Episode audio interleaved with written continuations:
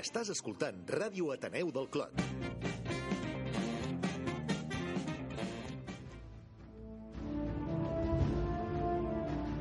Avui, en exclusiva, a Ràdio Ateneu del Clot, a l'especial de l'Open Mà, I per determinar, entrevistarem a l'alcalde de Barcelona.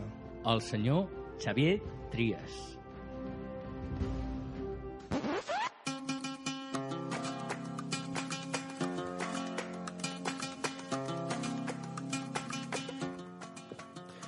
Bona tarda a tothom. Avui dimecres 11 de març del 2015 tenim el plaer i ens fa moltíssima il·lusió fer un programa especial on ens hem unit dos programes de Ràdio Ateneu del Clot.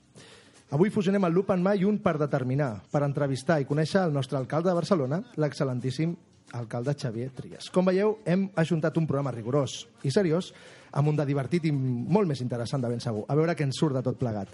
I per fer aquest programa no estaré pas sol. M'acompanyen dos bons amics i companys de la ràdio, el Jaume Durall i el Sergi Sánchez. Bona nit. Què tal? Bona tarda. Com va això? Molt bones. Bueno, avui tenim un programa de luxe aquí, eh? Home, això és... Avui han tirat la casa per la finestra, eh? Avui han portat a l'excel·lentíssim alcalde de Barcelona. això no ho pot dir està, qualsevol, està eh? també aquí amb nosaltres l'Eduard Freixedes i, i tota la gent que fa pues, moure una mica el, el barri i Barcelona, no? I tant, i tant, i tant. Però bé, eh, després de les presentacions inicials no vull perdre més temps i passarem a l'entrevista amb personalitat.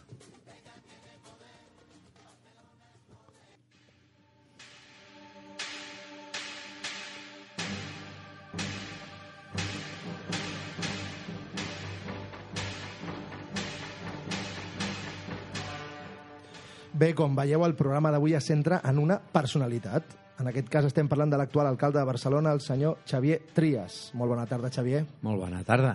És un plaer eh, i benvingut Plaer és meu. als estudis de Ràdio local Ateneu del és Clot. extraordinari.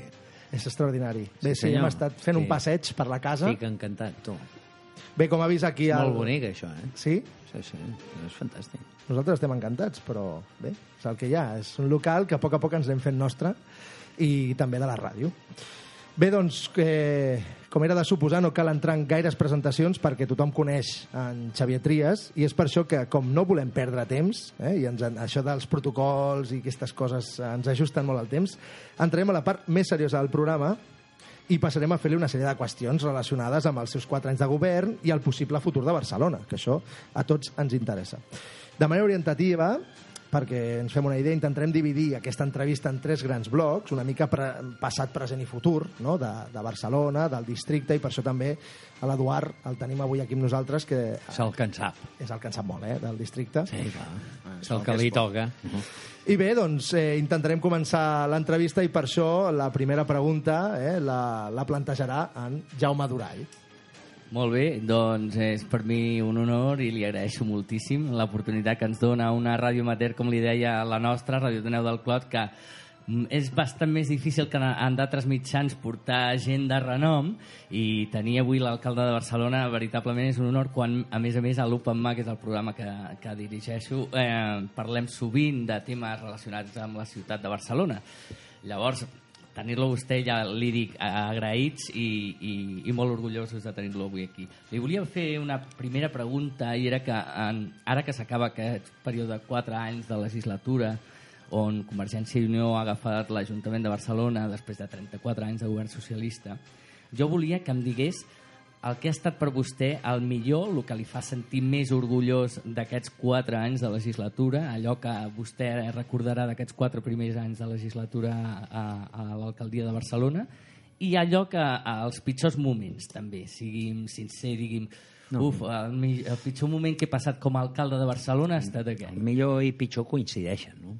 És a dir, nosaltres ens ha tocat entrar a governar en un moment molt difícil des del punt de vista econòmic i social, amb unes xifres d'atur insuportables i amb un conjunt de persones de classe mitja que han perdut part de la seva capacitat adquisitiva, per tant, hi ha gent que pateix molt. Si us de què estic content jo, pues que jo crec que hem sigut capaços de donar una resposta important en col·laboració amb grans amb quantitat d'entitats del tercer sector hem sigut capaços de col·laborar i de donar resposta a les necessitats de la gent que ho passa més malament. És a dir, ajuts amb els bancs d'aliments, ajuts amb quantitat eh, d'entitats que eh, hem pogut fer moltes, moltes coses.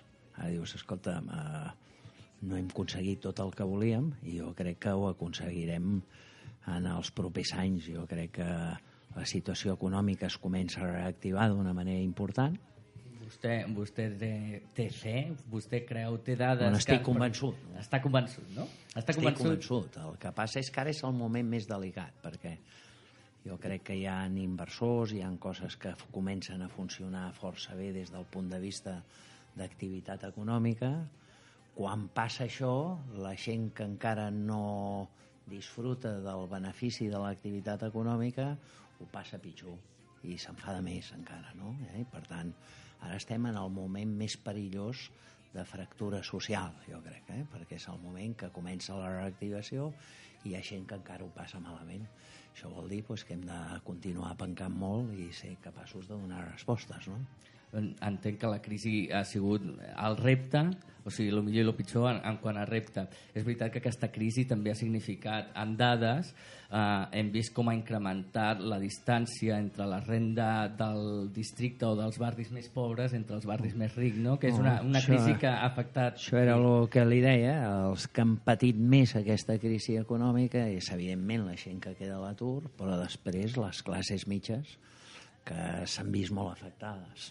Es veuen menys, menys afectades les classes altes. Aquesta és la realitat, no? I això només se soluciona d'una manera, eh? creant activitat econòmica. És a dir, tot el truco de sortir de la crisi econòmica és crear activitat econòmica i canviar prioritats. Eh? I les prioritats, per exemple, eh, ha de ser pues, el donar resposta a les necessitats socials de la gent. Però al mateix temps, si només donéssim resposta a les, a les necessitats socials i no generéssim activitat econòmica, després no ho podríem pagar. Quan a mi em pregunten vostè, la primera decisió que vam prendre com a Ajuntament quan vaig entrar d'alcalde, quina va ser? No fer mai més dèficit pagar tothom a 30 dies i tenir capacitat inversora. Segona prioritat, activitat econòmica. Tercera prioritat, que la podríem posar a la primera, resposta a la gent més vulnerable. Aquestes són les coses més importants. N'hi ha una altra, que és la feina que té tot Ajuntament, que és donar serveis i donar serveis de qualitat. Eh? És aquesta, però aquesta ja és l'obligació de tot Ajuntament, és donar serveis i serveis de qualitat. Perquè Home, actualment- Seguretat, neteja... Bueno, Se- Senyor Dries, actualment el, hem parlat del, de la situació socioeconòmica no? i hi ha dos barris de Barcelona que són Nou Barris i Sant Andreu que estan molt castigats per l'atur. sí. Eh, aquesta situació des de, des de l'alcaldia com s'està treballant i com pretén treballar-se cap Mira, per exemple, jo aquest matí he estat a, precisament a Nou Barris. He estat a Nou Barris inaugurant un centre que és un centre que ja hi havia un centre amb empreses allà i hem inaugurat un centre perquè les noves tecnologies es posin al servei de la indústria i de les empreses i per generar llocs de treball. Uh -huh. Dius, i això no per casualitat es fa a Nou Barris. Es fa amb una vocació clara de dir, escolta, Nou Barris és un lloc per nosaltres molt important. Quan la gent diu que jo transformo la diagonal, la gent no explica una altra cosa, que estem transformant Trinitat Nova. Uh -huh. No? Dintre d'uns dies anirem a inaugurar la Casa de les Aigües a Trinitat Nova i tot el canvi que s'està fent urbanístic a Trinitat Nova. Avui hem pres una decisió important, començar i fer el plantejament d'aplicar els diners per transformar, començar les obres a Trinitat Vella de la carretera de Ribes. Uh -huh. És a dir, la gent, hi ha cops que això s'ho planteja d'una manera, pues, diu, fan la diagonal, fan el passeig de, de Sant Joan, i jo dic, no, no, no, expliqui-ho tot. Eh, fem a quantitat d'indrets eh, canvis molt importants, molt importants, no? que transformen la ciutat, no es pot fer tot de cop, però eh, evident per nosaltres Nou Barris és molt important. Anem a parlar una mica aquí del districte, que ja, que ja aprofitant que també tenim a l'Eduard aquí, i anem a tocar uns diferents elements que, que toquen a nivell de Barcelona, no? perquè el districte de Sant Martí, eh, des de fa doncs, 4, 5, 6 anys, està guanyant eh, molt protagonisme, Sí, degut molt als important. 22 arroba, degut al canvi del, de l'anell de les L'Smart glòries, City Campus, la- l'Smart City... Els nous encants vells, els nous encants vells, Sí, la Rambla que són un èxit. I a l'obertura del que és de la Rambla, la Rambla del Poble Nou fins a arribar fins a dalt de tot, tot També. aquest procés de- de- d'allargament de, dels passejos peatonals no? i de les artèries.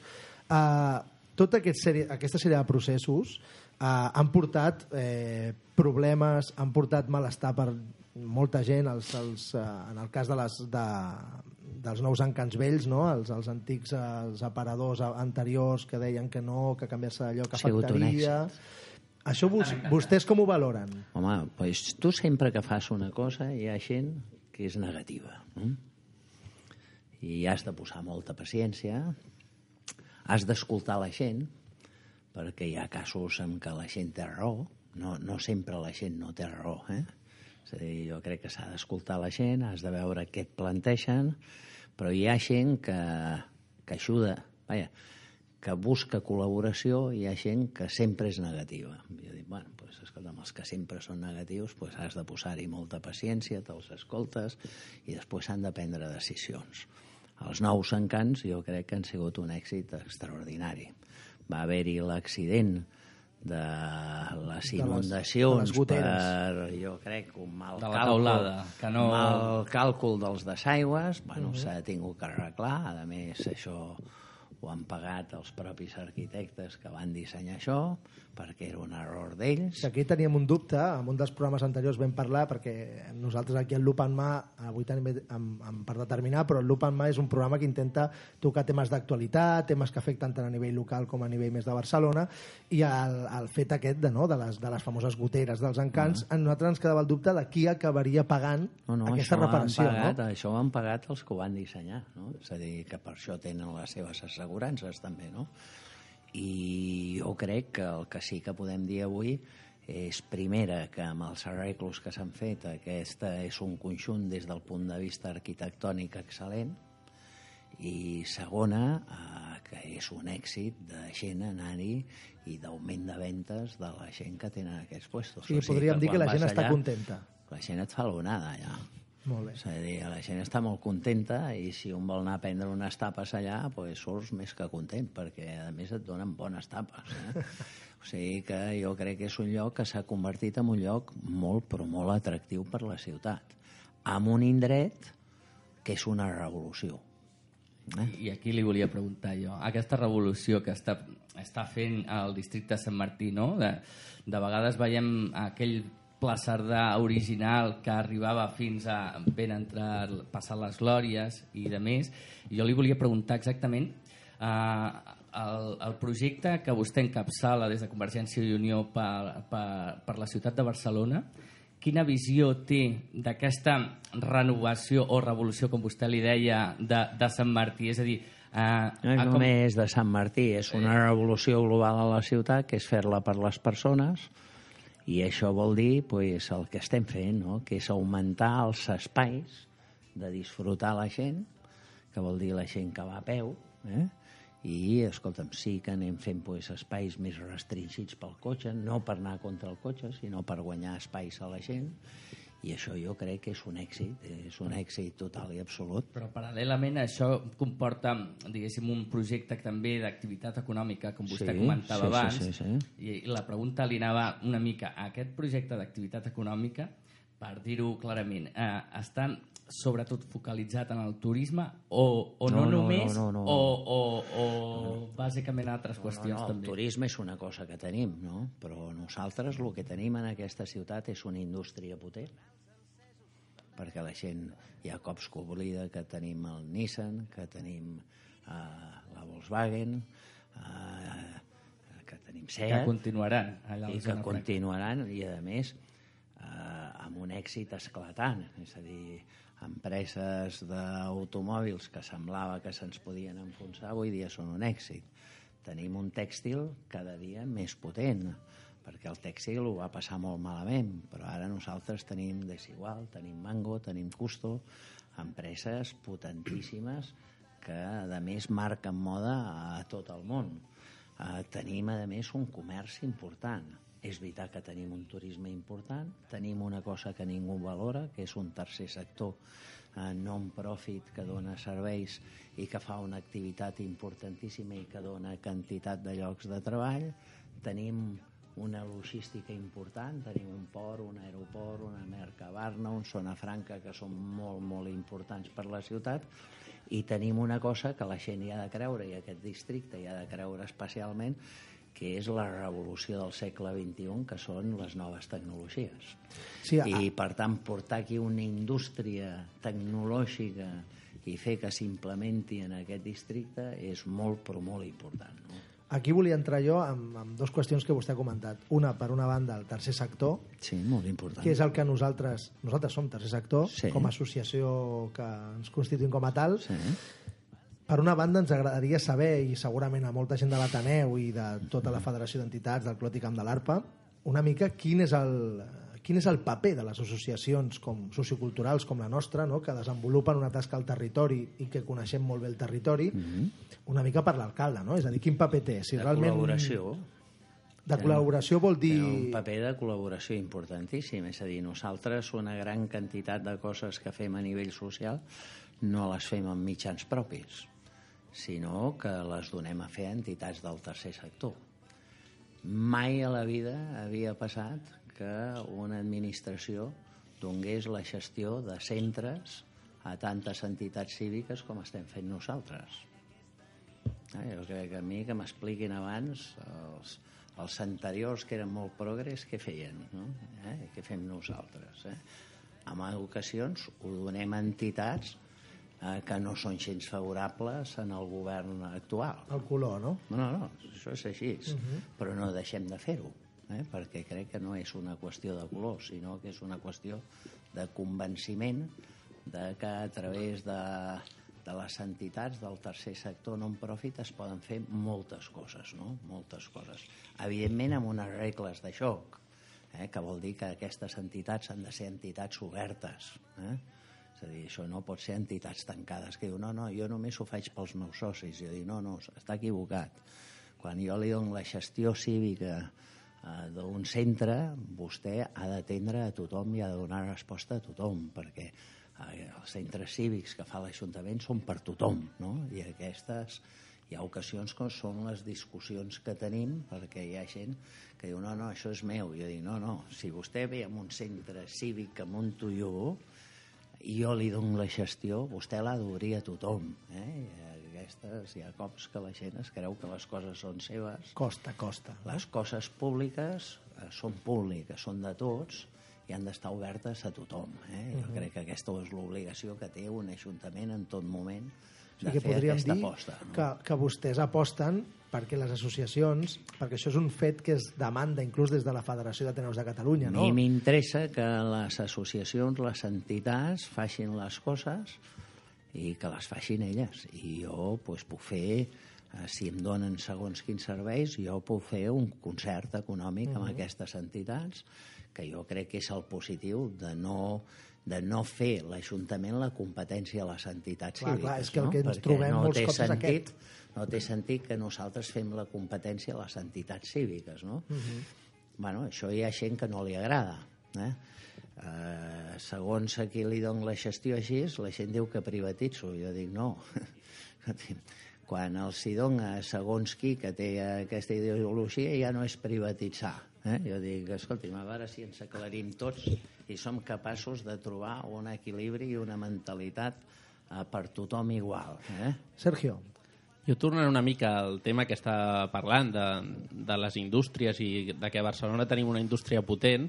Efectivament, jo crec que tenim una indústria potent, però s'està donant molt recolzament i, i qui rep aquest benefici directe són les grans empreses, els grups de tèxtils, Desigual, Mango, però les empreses petites, les pimes, que a Espanya i a Catalunya també és proporcional, no? al final són el 95% del teixit empresarial, aquestes no reben tanta ajuda. No, no, els tanta... que ajudo no són els grans. Jo no tinc diners per ajudar els grans.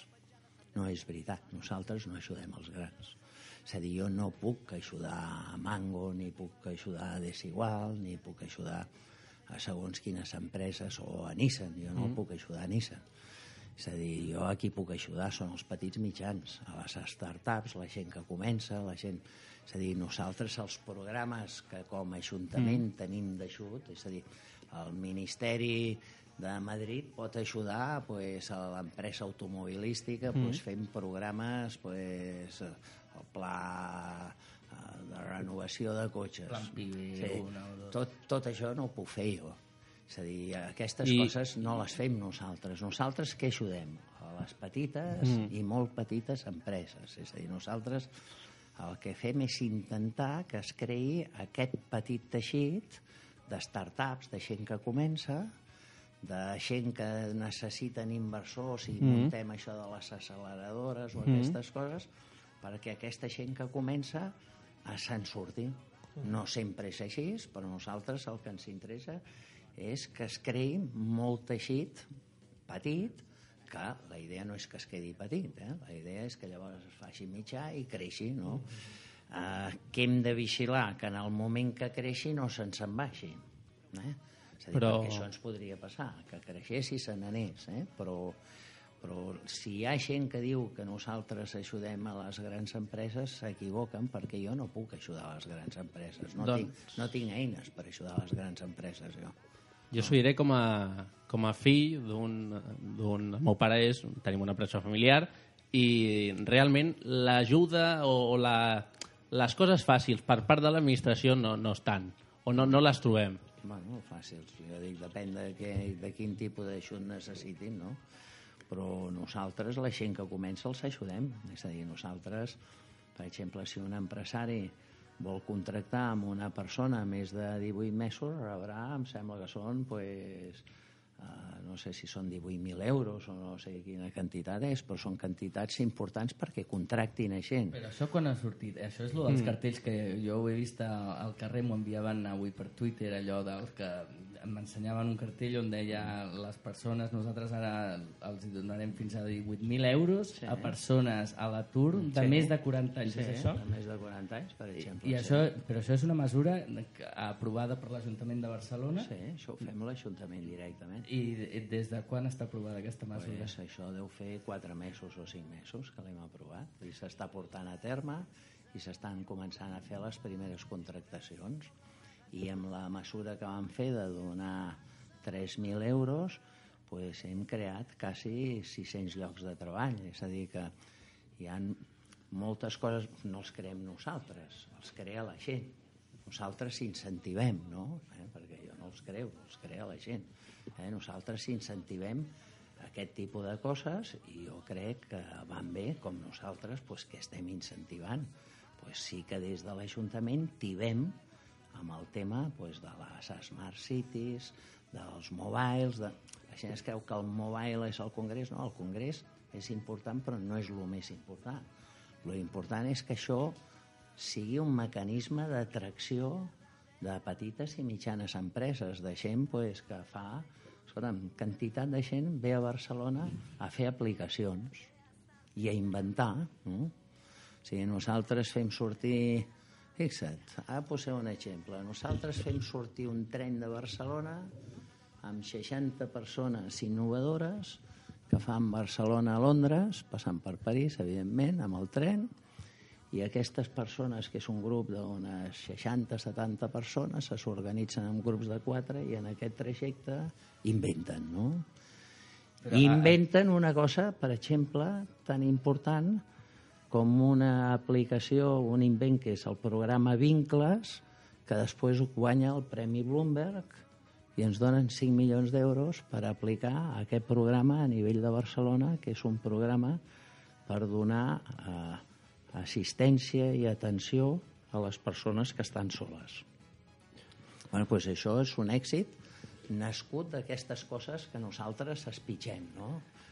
O nosaltres fem aquest invent que en diem For Years For Now, que ho muntem en paral·lel i actualment ho fem amb el mobile, que què fem? Reunim a gent amb capacitat d'inventiva, amb gent que són inversors, i es reuneixen aquests quatre dies que ha estat aquí al Mobile perquè aquesta gent jove que inventa tinguin finançament.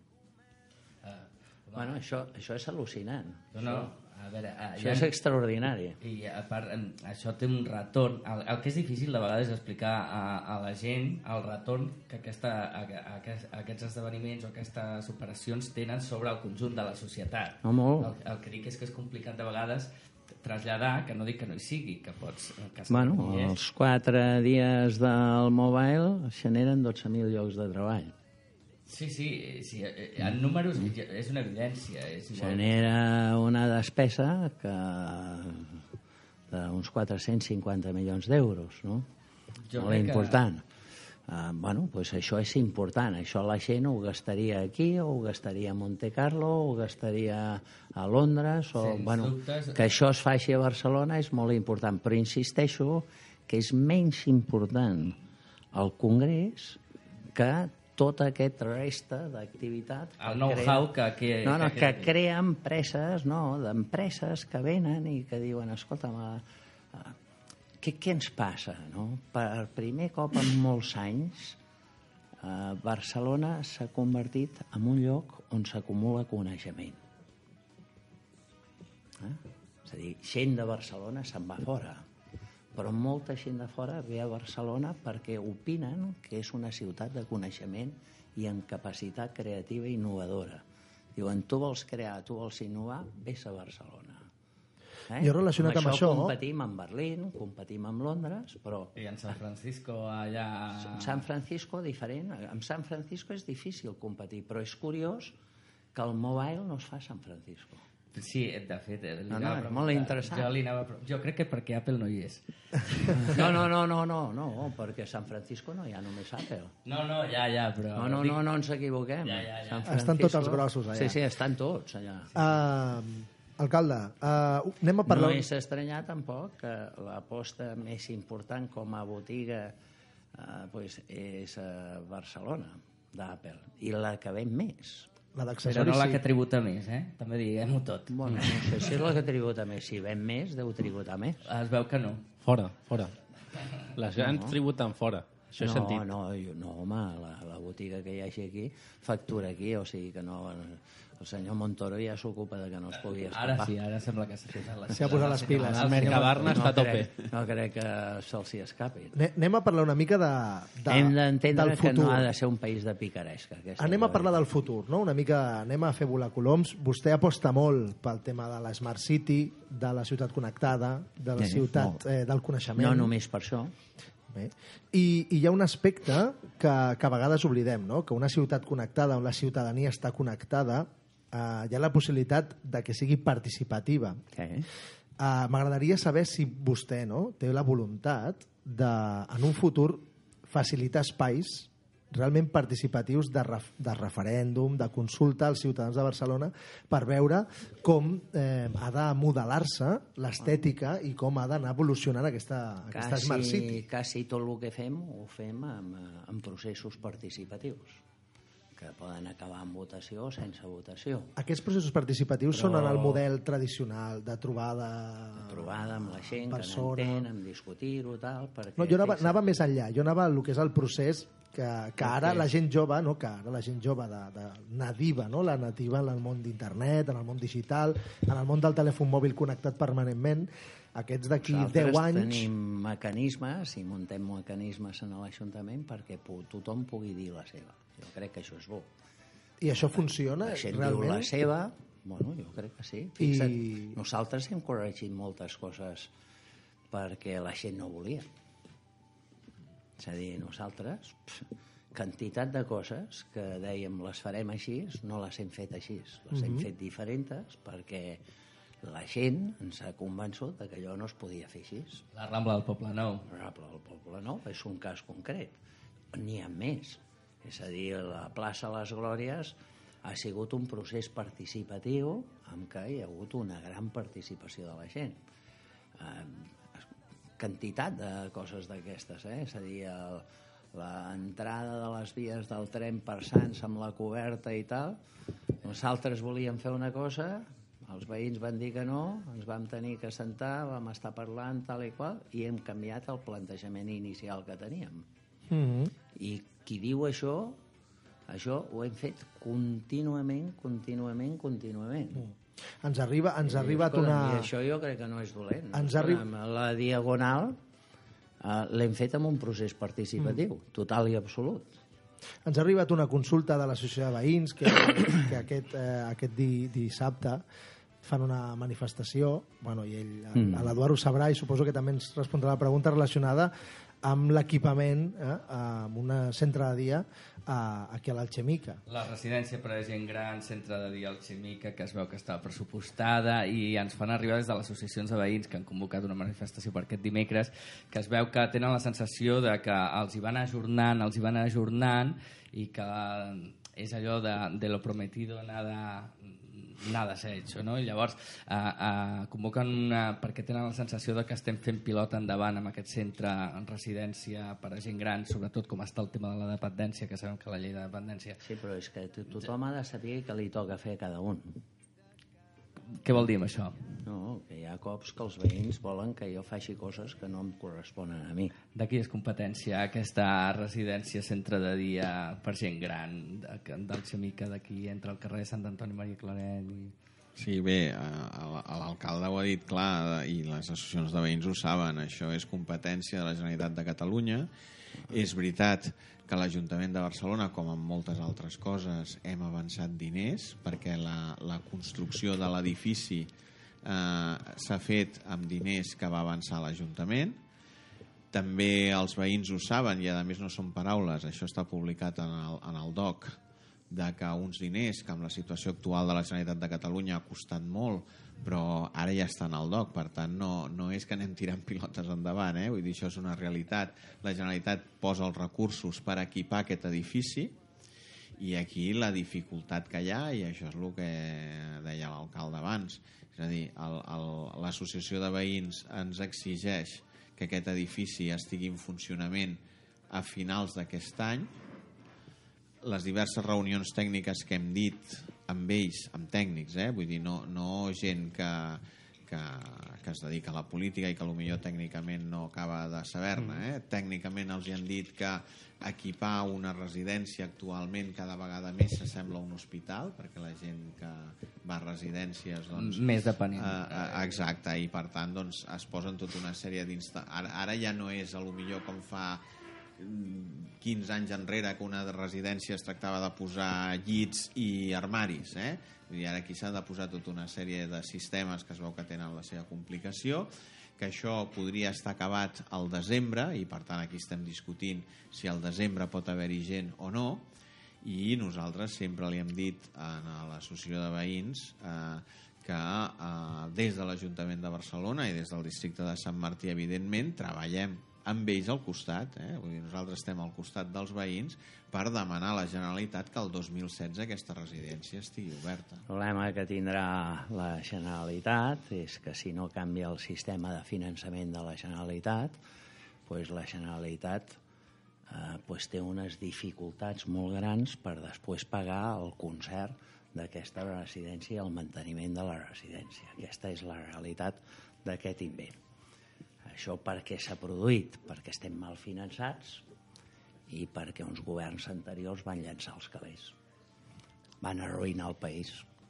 Aquesta és la veritat. Aquí va haver uns governs que han arruïnat el país i han posat en una situació molt difícil a la Generalitat de Catalunya, que és el que no s'ha de fer. És a dir, nosaltres el primer que hem fet com a Ajuntament és fer l'aposta d'unes comptes equilibrades.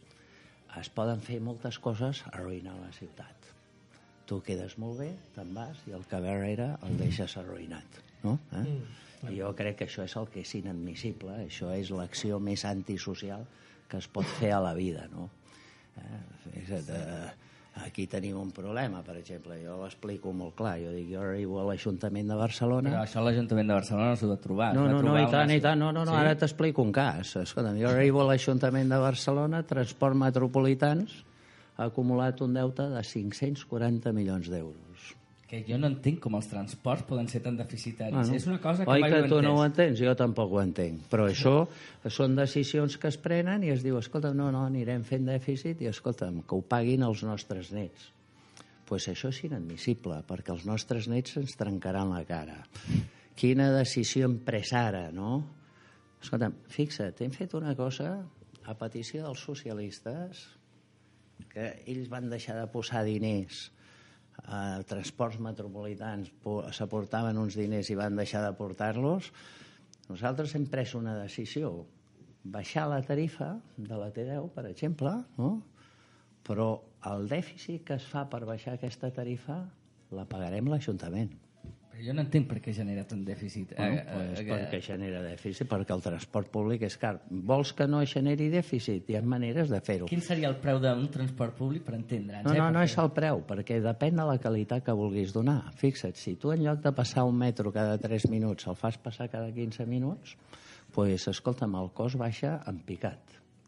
I això en números, en números perquè la gent ho pugui quantificar, perquè de vegades, clar, nosaltres ens queixem potser de que això és molt car, això és molt car, però tampoc perquè no tenim dades. No, No, però fixa't, dades. si el tema és molt clar, és a dir, eh, la discussió és que el transport públic costa, té un cost. Llavors, tu el cost d'aquest transport públic, pots dir, vull aquesta qualitat, que és que, escolta'm, el metro pues, passi cada 3 minuts, que l'autobús passi cada 8 minuts, tu pots, tu pots fer un plantejament de com ha de funcionar. I dic, escolta'm, jo crec que nosaltres necessitem un transport de qualitat a la ciutat de Barcelona. Dius, això quan costa l'any? Tant. Eh, cal dir que és magnífic, eh? Sí, sí, Diguem, jo crec que tenim un bon transport. Dius, costa tant. Molt bé. Jo dic que tot costa tant, llavors tu dius, escolta'm, quina part ha de pagar la gent? Dius, pues, la gent ha de pagar pues, un 40%. Eh? O pots dir, no, no, pues que paguin menys, un 30%, molt bé. I pots dir, a més, ho farem d'una manera que hi hagin tarifes socials que la gent que ho passa més malament no pagui, molt bé. I dic, escolta, el que passa és que després les administracions han de portar la resta. El que no val és fer dèficit. Mm? Les administracions, quan diem que les administracions s'han de portar la resta, les administracions no és una cosa eh, abstracta. Vol dir que entre tots aportem la resta. Perquè això de l'administració no és una entelèquia, som nosaltres.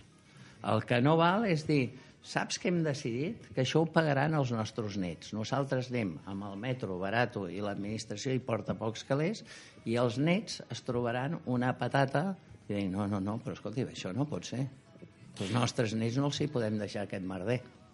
Aprofitant, aprofitant que parlem de, de futurs, del barri, també de, dels transports, anem a parlar d'un tema que també ens neguiteja molt aquí al, al nostre districte, eh, i aprofitant que el 21 de març és el dia de l'eliminació de la discriminació racial, Eh? i per segon any consecutiu des de Unitat contra el Feixisme i el Racisme, que aquí al barri en tenim eh, una molt, de, molt potent, Està eh, molt sensibilitzada amb aquest està, tema, així. està molt sensibilitzada degut al fet en si, no? El fet en si de que mm, segurament coneix el, el, el fet que va haver un local amb ideologia feixista aquí al, al barri de, del Clot, Clot Camp de l'Arpa, que després es va traslladar, ara està, està traslladat cap a, cap a una zona més cap a Sant Martí a Provençals, però continua sent el districte de Sant Martí, però, i la voluntat és de continuar fent activitat. No sé si des de, a nivell de Barcelona com a ciutat, que és un problema, jo penso que és un, és un problema que si es pot fan, expandir a qualsevol activitats, lloc, no? si fan activitats il·legals ho hem de prohibir. Si fan activitats legals no ho podem prohibir. No podem prohibir, Però si prohibir... fan activitats il·legals s'ha de prohibir.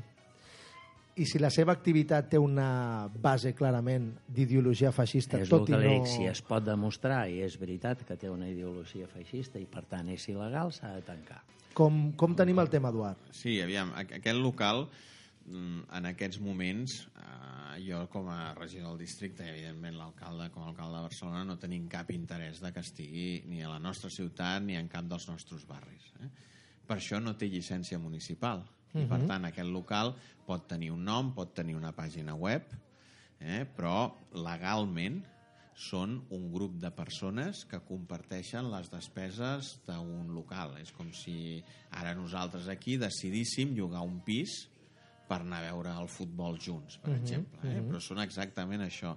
I tenen un, contra, un control absolutament exhaustiu eh? i a més estem amb absoluta complicitat, és a dir, és allò de que estem amb les coordinadores antifeixistes uh -huh. fins a l'extrem de que alguna vegada eh, que alguna coordinadora ens ha fet saber d'alguna cosa que no ens n'havíem assabentat doncs eh, la reacció tant de Guàrdia Urbana com de Mossos ha sigut immediata. Uh -huh. Per tant, aquesta gent saben que estan vigilats. I que no són saben... benvinguts aquí. Exacte. I saben que des de l'administració no tenim cap mena de tolerància amb les seves activitats, al contrari. No, que l'administració no pot fer coses il·legals, tampoc. no, no, està clar. Està clar.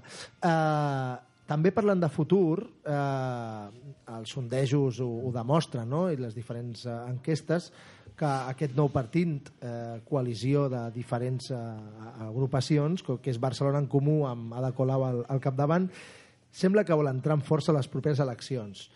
Eh, vostè com a alcaldable i com a alcalde de Barcelona, mm, com rep aquesta possible no, cols amb cols amb, amb bueno, aquestes jo formacions? crec que està bé. Jo crec que apareixi la realitat social, doncs és bo.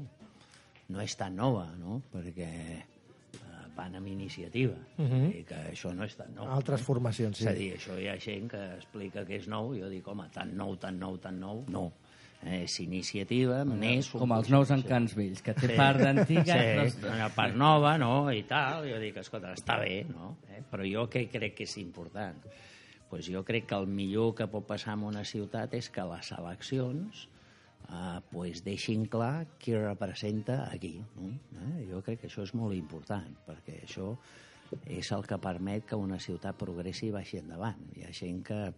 Jo prefereixo que la gent es presenti que no pas que no es presenti. Jo crec que és bo, jo crec que això s'ha de mirar en una situació de dir, escolta'm, doncs està molt bé, eh? jo intentaré guanyar, és uh -huh. evident, però jo crec... Home, el raro seria que intentés perdre. No, clar, seria jo intentaré sospitós. guanyar, però jo crec que és bo pues, de que aparegui la realitat del país. No? Jo crec que això sempre és positiu. Jaume, tancament d'entrevista Sí, que ja passarem al Sergio, eh? Agrair-li sobretot que ens hagi aguantat aquí al Tuti un 3 a 1. No, a mi amb- m'encanta més, això. I, I li agraeixo perquè, a més a més, eh, ha respost directament sense, sense embusos a, a cap pregunta i li volia, això com a deferència a una ràdio per aficionats com som nosaltres a Ràdio Teneu del Clot i de passada ja que ara començarà la precampanya, li volia preguntar deixi'ns un titular, una exclusiva d'un projecte que vostè té al cap pels propers quatre anys a la propera candidatura per Barcelona, el que li espera a la ciutat de Barcelona en quant a propostes que vostè pot oferir. El A, projecte més important és acabar amb l'atur. No, no, jo crec que això estarà el d'acord amb totes les formacions polítiques. Bueno, crec però jo, no eh? tothom ho sap fer.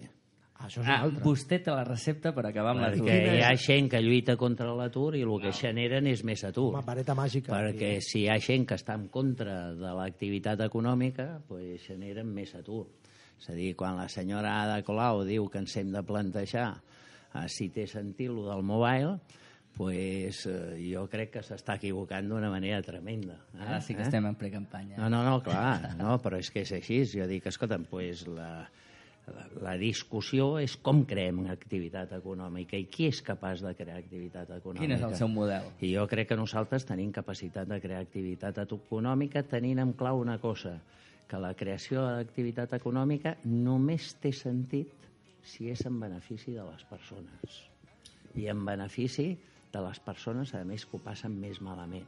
I jo crec que aquesta és l'aposta que s'ha de fer, que I és, per una part, crear activitat econòmica i, per altra part, ser capaç de donar respostes socials clares i rotundes.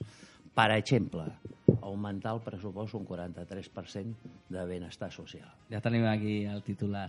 43%. Sí, sí, és important. Un Per augment jo 43%. sempre dic, fixa, jo sempre dic una cosa, jo sóc alcalde i al cap de 15 dies de ser alcalde dic, m'agradaria anar a veure el Centre d'Emergències Socials de Barcelona, al carrer Comerç, amb uns professionals magnífics. Quan vaig arribar allà se'm van caure els pantalons a terra del susto, Per què? perquè estava fet una porqueria aquest centre. No es pot atendre la gent d'emergència social en un centre que és un desastre. Que no, No, és de rebut, no és de rebut. No, no s'ho mereix El la gent, centre no? d'emergències socials ha de ser exemplar. I això hi ha gent que no té aquesta sensibilitat. Jo crec que el meu govern la té. Ara, ara, ara la té, eh? Ara, Està no? al Poble Nou Eh? eh, i realment és d'aquelles coses que es veu a l'antes i el Però després. jo dic que és interessant veure què va passar abans. Jo dic perquè abans hi havia una situació econòmica folgada. I És a dir, abans la gent sense sostre, pues, escolta, m'obríem un poliesportiu i els ficàvem. Operació fred. Jo dic que això jo crec que no és la manera de fer les coses socials.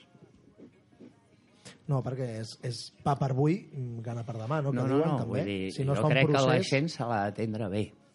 Doncs, És a dir, a la gent s'ha d'atendre bé, si no, no volen venir en el centre aquest, en el poliesportiu.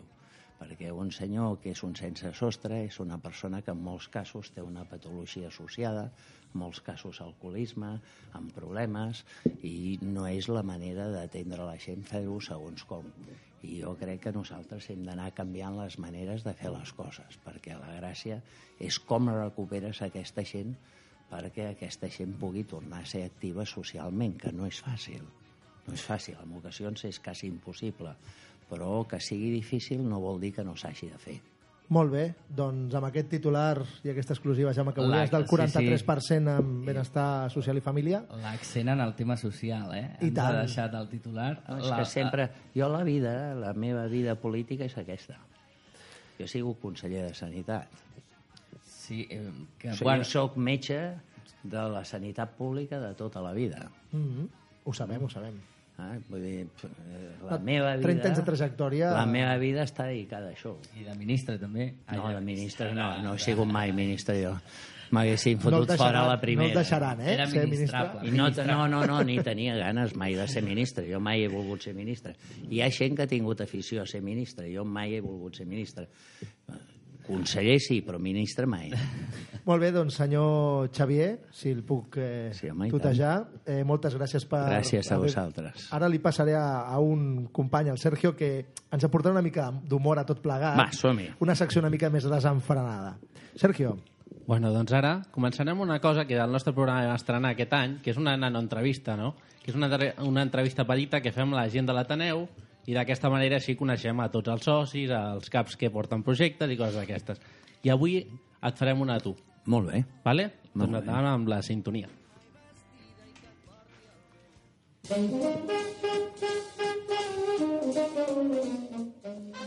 Haurà de respondre al que jo li digui molt, una paraula, dos paraules. sí, vale? sí, si en sé, cregui. Breu. Nom, Xavier, professió, metge, dedicació. Pediatre, No és polític? polític també. Edat, 68, color preferit. groc, Un llibre, 100 anys de soledat, plat, pre plat preferit. cigrons, Quina és l'assignatura que més li agradava a l'escola quan era petit? les matemàtiques, I si s'hagués de quedar en platja o muntanya? Una platja muntanyada, anar a Menorca, I a Barcelona, què és el que valora més, l'autobús o el metro? al metro, Una excursió? anar al llac de Sant Maurici, Molt xula. espectacular, Barça o Espanyol? Barça. I ara No una, s'enfadin els de l'Espanyol, però del Barça. I ara una cosa que és a nivell turístic. Monument de Barcelona que més l'agrada. Només no, la plaça Sant Felip Neri. Molta història darrere. Racó de Barcelona on trobar-se amb la família. I m'agrada anar a la Rambla Catalunya. I racó, aquí s'inclou bar, restaurant, un xiringuito de Barcelona on prendre un cafè. Prendre un cafè en un lloc que es diu l'Alium, que cantó mateix de la Generalitat, que és el lloc on vaig molts cops a prendre un cafè.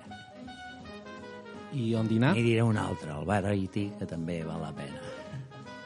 I un lloc on dinar. Un lloc dinar a casa. És on fan de Que vegades... això no ho veig mai. però si diu un lloc per dinar a casa, però no hi vaig mai. És on de vegades pot trobar la millor atenció i el millor dinar, eh? Hi ha un altre lloc que es pot menjar molt bé, molt bé, molt bé, que és el Rufo i la Mari, que està al cantó Sí. de, Allà baix la de Santa catedral. Caterina. Allà baix. I i tenen peix de mar. Sí, es menja molt bé allà. El rufo de Caterina. Sí, jo estic Ei, barat, eh? Sí, sí, i molt barat. Rufo i la Mare. Hem dit ràpid, eh? Però és que és el que tenen. jo- És, és Sem veritat. entusiasmat. Sí, sí. Us veig, us veig, us veig. Més car el canyete, però es menja molt bé. Eh, doncs miri, avui tenim amb nosaltres algú que li sonarà molt. Eh, són gent que és molt coneguda per vostè i, i Han volgut venir també avui. a la ràdio. Sabien que venia vostè i han dit, escolta, podem venir? I em diu, home, i tant. Perquè tenim el nostre propi alcalde de Tries. Molt bones, eh? Com estem? Molt bé. Tot, tot va bé per aquí, per Barcelona? Com, va, com evolucionen les coses? Això és com sentir la consciència, quasi, no? I a més a més de- deia que no li, no, no, no li agradava sentir-se ell mateix la veu. No, no, m'encanta. Jo una de les coses que m'agrada més és la gent que m'imita. Tinc imitadors fora de sèries. Tinc És, és difícil de fer, de, de fer el treball d'alcalde sense ser-ho, eh? com és el meu cas. Eh? Això de- de- d'estar aquí a l'Ateneu i venir a fer el programa cada dia i jo que sóc del programa em fitxen de vegades, em diuen vés allà a fer uns minutets al, al programa de part de terminar i fer coses vostè em pot donar uns consells així vostè que és vostè que és eh, el, el de, de realitat Ara, ara vas bé, perquè el que has de posar, el que has de posar és més R's. És a dir, jo una cosa que faig, que hi ha cops que la meva dona em diu però per què dius tantes R's? No? Eh? Evita-les, però com s'han s'han Però d'evitar? jo no les evito perquè em diverteixo una mica, no? Eh? Saps què s'ha de fer? Anar a Torre d'Embarra i, va- i tornar. Veus? Ah, doncs provaré anar a Torre d'Embarra i tornar. Bueno, moltes gràcies, Xavi. Ah, per aquí Gràcies. tinc un altre, que Ah, aquest sí. potser el coneix, però és una mica, aquest, de vegades és, és, és una mica provocatiu, eh? Bueno, Però bueno, passa, no passa res. Interpel·la. ¿qué pasa, señor alcalde Trías? ¿Cómo van las cosillas? Muy bien. ¿Sabe qué soy, no? No, no lo sé. ¿No sabe qué soy? Encara no. Una película de éxito. Una Española. pel·lícula Hombre, de éxito, señor española. Torrente, no es mucho éxito, eh? Hay un... Escolta, no t'ho creuràs, eh? Dec ser d'una altra galàxia, però no les he vist, aquestes pel·lícules. Cap ni una. Pel·lícules de referència. Son eh? las mejorcitas que, Sí, que en, no les he en el, en el no. país. Jo tinc un. Ai, un fill que està entusiasmat amb el Torrente. No? Entusiasmat. Jo li dic, però vols dir que t'agrada això a tu? Doncs, doncs a- al- aquí eh, yo, Torrete, siempre que hago películas, tengo otro que también es de Barcelona, que además es publicista y que seguramente que lo conoce, que es este que tengo aquí al lado, a mi lado. Ven para aquí, Barragán, Barragán, ven aquí. Aquest Ya voy, ya voy. Sí, señor. Hola, ¿cómo estamos, señor Xavier Tría? Molt bé. Escolta'm, a més, amb el Barragán me'l trobo a Menorca. Ostres, tu. Sí, señor, voy sí, a sí. ir muchas veces a tinc una Ciudadela. barqueta petita i molts cops amb la barqueta me'l trobo, ell amb la seva barqueta, i escolta'm, hi estem i ens posem de costat i plores de riure de la quantitat d'acudits que és capaç de fer. El Tabarragán no sabíem aquesta afició que tenia Menorca i la seva barqueta, sí, eh? Amb sí, aquesta sí. pinta Com- de... Com remou els contenidors de Menorca? Sí, es una afición mía desde hace mucho tiempo, pero le tengo que decir una cosa, señor alcalde. Aquí en Barcelona eh, hay mucha limpieza. Bastanta, sí.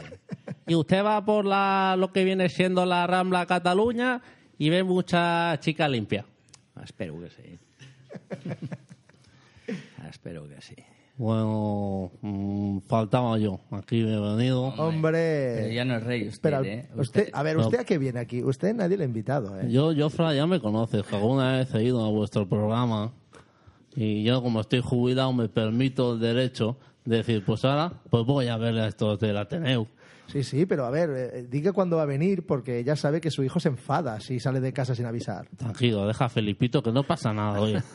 No, él no se enfada. Eh, De hecho, eh, yo estuve en, en eso que hicisteis de la Firaboya, también me invitaron y estuve en el programa de para terminar que, que entrevistamos al Eduard Freixedas, És que des que de está por que, aquí.